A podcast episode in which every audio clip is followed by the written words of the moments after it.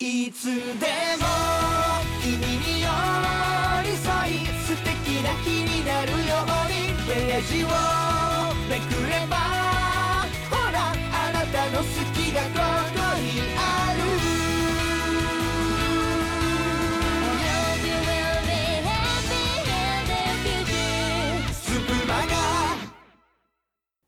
毎日夜7時頃に日替わりでお届けする総合エンターテインメント番組スプマガ。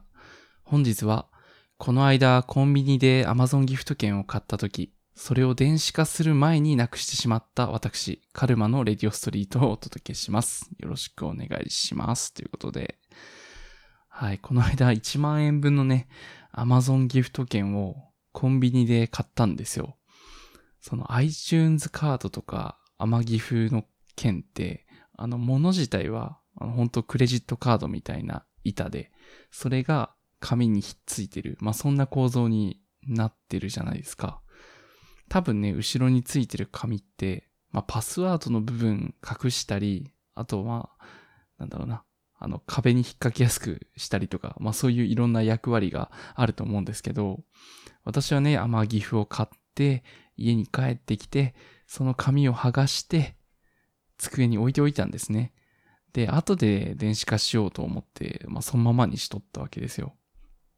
で、実際に天岐阜を使うにはまだ時間があって、すぐに使う予定がなかったので、そのままね、放置してたんですよ。で、まあ、いつでもできるからいいかって思って、うん、かれこれ一週間くらいね、放置していたら、いつの間にか、なくなってて、あの、現在に至ります。あれ？ないなと思って、ガサゴソガサゴソこういろんなところ探すけど見つからないんですよね。ゴミ箱とかも探したんですけど。で、思い返してみたら家には自分しかいなかったし、もちろんね、誰かが家に侵入した形跡もないし、ギフト券は絶対私は机の上からね、動かしてないんですよ。もうずっとそこに置きっぱだったわけです。で、なんでだろうなってずっと考えてて、まあ分かったんですよね。あの、天岐阜のカードの裏側って、その、さっき言った例の紙がひっついてたから、ひっついてるために、あの、接着剤みたいなものが、あの、残ってて、それってやっぱ触ったらね、ちょっとくっつくんですよね。で、おそらく私が放置してるとき、たまたまその上に書類とかチラシとか置いてて、それにくっついて、そのチラシ捨てるときにそのまま一緒にゴミ箱に行っちゃったんですよね。た、多分多分これ、多分これです。最悪だなと思って。あの、大きすぎる額を落としてしまうとね、逆に悔しくないんですよね。あの、1000円とか2000円とかだったらクソってなってたと思うんですけど、1万円分の Amazon ギフト券ってなると、ファーって感じで、逆になんか無になりました。で、今になって、あ、痛い、あ、痛い痛いってこうなんか筋肉痛みたいにね、聞いてきている、まあそんな次第ですね。あの、怖くて妻には言えてないですね。もう、一生この事実はね、闇に葬ろうと 思うんですけど。ね、これを聞きのあなたは、もしコンビニで電子マネーを買うことがあってもね、もう後回しにせず、すぐに現金化してください。あの、もう粘着質なね、あの、よくわかんない有機物がね、あの、すぐゴミ箱に行こうとするんで、ぜひお気をつけください。二度とね、私のような悲劇を、あなたはね、起こさないでほしいなと思う今日この頃です。うん、この話をしたことでね、あの、Amazon ギフト券が供養されればいいなと思っております。ということで、えー、続いては今日の一さじのコーナーです。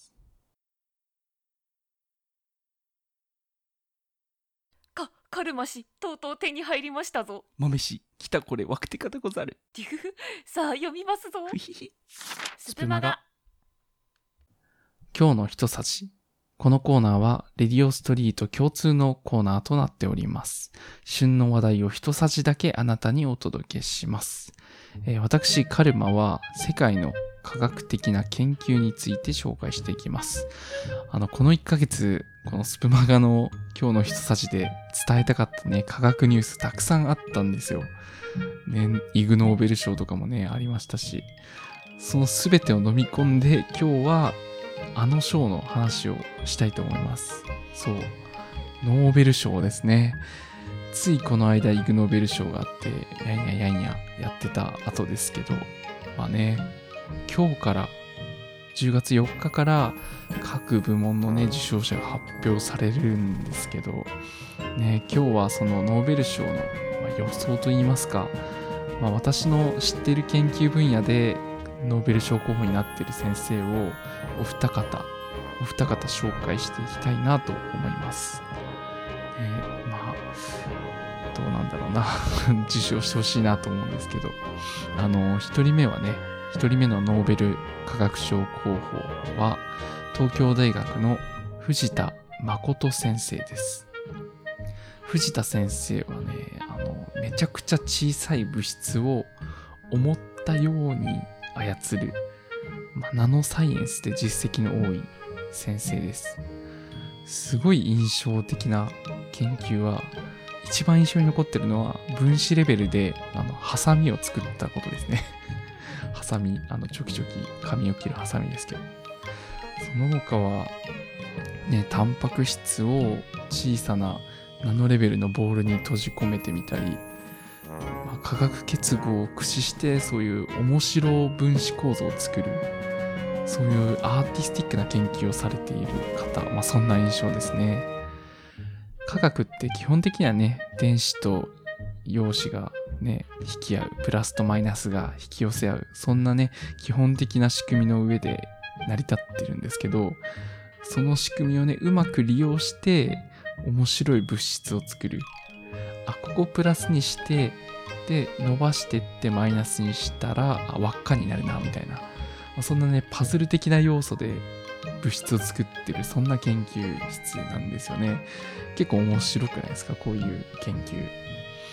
多分実験してる学生は全然面白くない。ヒーヒー言ってるんでしょうけど外から研究成果を見てる分にはあアートで面白いなって思える、まあ、そんな研究をしている先生、藤田誠先生ですね。ということで、まあ、今のが1人目で、えーノーベル化学賞候補2人目は京都大学の北川進先生です。もう東大と京大、二大巨頭がね、揃った感じがしますけど、まあ、北川先生のね、研究もね、実は藤田先生とちょっと似ていて、まあ、同じような感じで小さいサイズ、まあ、それ、それこそ、まあ、ナノレベルの分子を並べる、まあ、狙った通りの分子構造を作る研究をしているんですね。まあ、藤田先生はいろんなね、ジャングルジム、ボール、カゴ、いろんなものを作ってるんですけど、えっ、と、北川先生の場合は、まあジャングルジムの構造ですね。もう、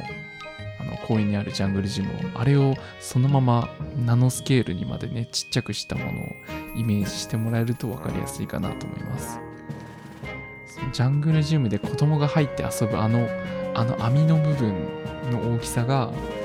二酸化炭素の分子が1個ギリギリ入るくらいとか、まあそれぐらいめちゃくちゃちっちゃいスケールの話なんですよね。まあそんなもんできるのかと思うんですけど、そういうことをね、可能にしたっていうところでも、まあ、北川先生のすごいところですね。で、そんなちっちゃいジャングルジムを作って何をするかっていうと、まあガスを貯めることができるんですね。見た目はこう普通の個体なんだけど小さな穴が開いてるので特定のガスをこう通したり逆にあの溜めたりとかそういうことができる。例えばよくあの紹介されてる例だと車の排気ガス有毒ガスがねいっぱい詰まってるあのガスをこのジャングルジムちっちゃいジャングルジムを使ってフィルターみたいに使うと有毒なガスだけをこう回収できたりするわけですね。まあ、このようなこうなんだろうなガスを分離するような技術であったり他ので言うとその燃料電池で使われている水素ですね水素から水を作る燃料電池ですけどその水素を貯めておく容器として使ったりと、まあ、こういう貯めたり分離したり回収したりといろんな用途が期待されている、まあ、そんな分野なんです。で実際のところこの北川進先生の研究は完全な実用化まではいってないらしいんですけどすでに海外のベンチャー企業とかは、まあ、商品化しているものもあるらしいです。それこそね、この SDGs のために二酸化炭素や有害物質を排出排出しないようにしましょうっていう、こういう流れがある中で、この研究っていうのはものすごくね、価値のあるものなんじゃないかなと思ってて、なんか今年こそね、ノーベル賞いけるんじゃないかなと、個人的には思ってます。ということで、分子をナノレベルで制御する藤田先生と、小さなジャングルジム型の分子を作って、ガスを操る北川先生ということで、まあ、めちゃくちゃ簡単に 説明して、多分、だいぶ、なんだ、本、本人からしたら、おい、ちゃんと説明しろよっていうところもね、多分にあると思うんですけど、ちょっと私の感想っぽい感じでざっくりと紹介させていただきました。もう私がね、学生の頃だった5、6年前、7、8年前、その、それより前からずっとね、ノーベル化学賞候補として名前が挙がってるお二人なので、正直ね、いつ受賞してもおかしくないかなと思うんですけど、それこそね、の、さっき言ったジャングルジムが実用化されたらもうすぐなんじゃないかなと思うんですよね。まあということで、これを聞きのあなたもね、藤田先生、北川先生の名前をぜひ覚えておいて、この後発表されるノーベル化学賞候補が誰なのかっていうのをね、一緒にドキドキしながら見守ってもらえるとね、嬉しいです。ということで、えー今日の一さじのコーナーでした。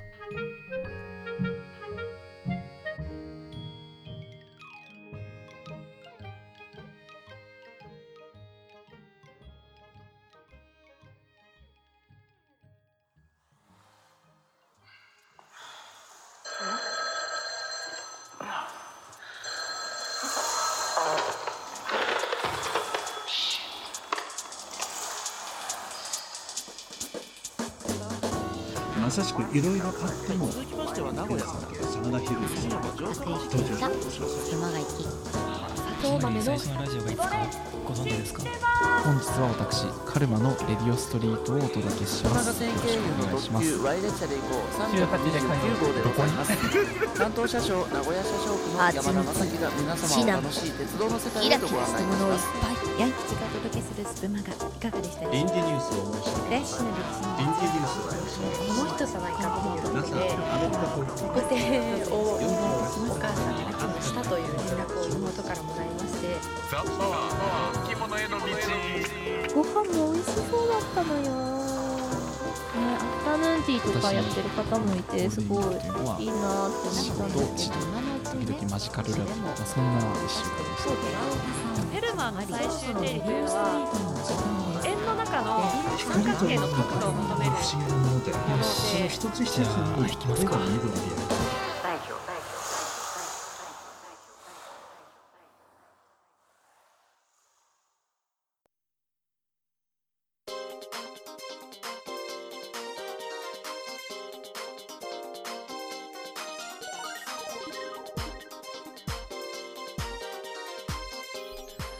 はい、いかがでしたでしょうか？本日のレディオストリート、あっという間でね、もうエンディングのお時間となってしまいました。えーここまでお聞きいただきましてありがとうございました。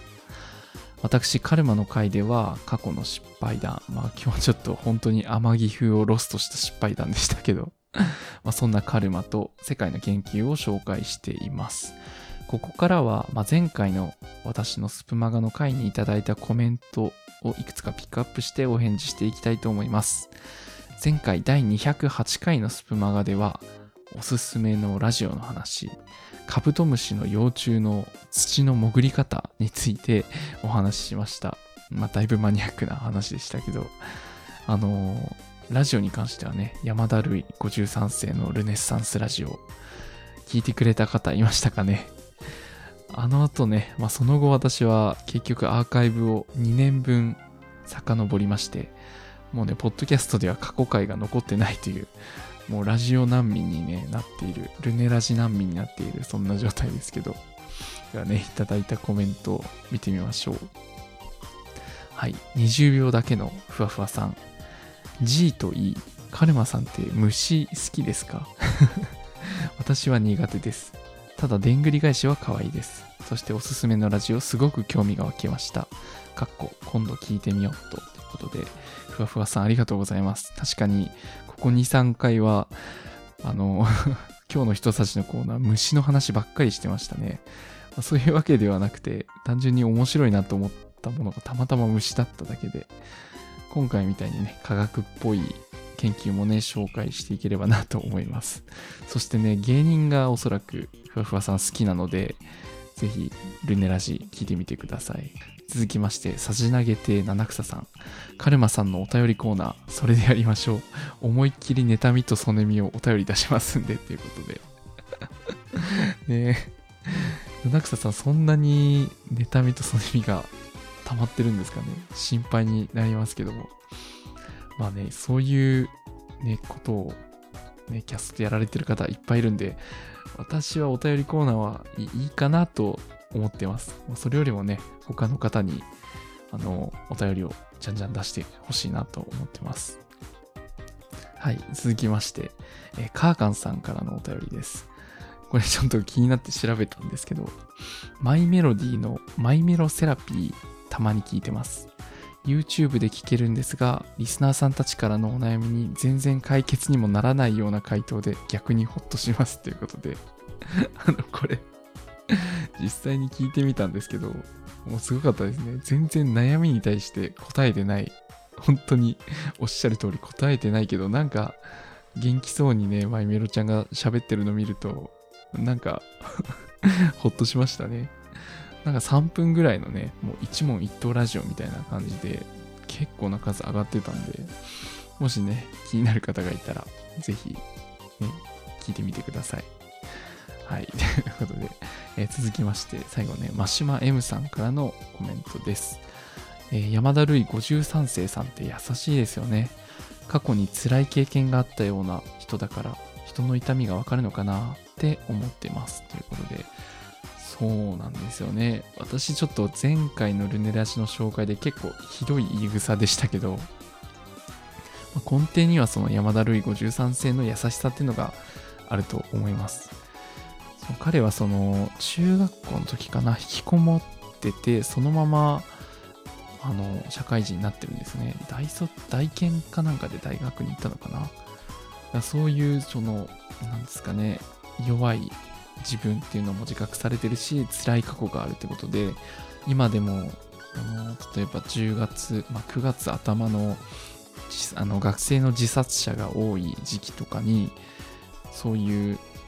引きこもりで悩んだ過去についての、まあ、記事を書いてたりコラムを書いてたりというような、まあ、そういう活動もされているのでそういうところも含めて結構いいなと思ってね聞いてます。まあ、もちろんね、下を見て安心する気持ちもまあ あるんですけど、下っていうほど本当は下じゃないことも分かってるんで、まあ、まあまあといったところですかね。まあぜひ気になる方は聞いてみてください。マシュマイムさん、カーカンさん、差し投げて七草さん、20秒だけのふわふわさん、その他コメント、ハート、ギフトをくださった皆さん、本当にありがとうございました。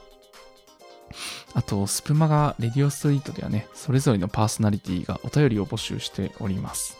お便りのフォームは Twitter の概要欄から飛べるので、どしどしご応募ください。ということで、本日のスプマガレディオストリートはここまでです。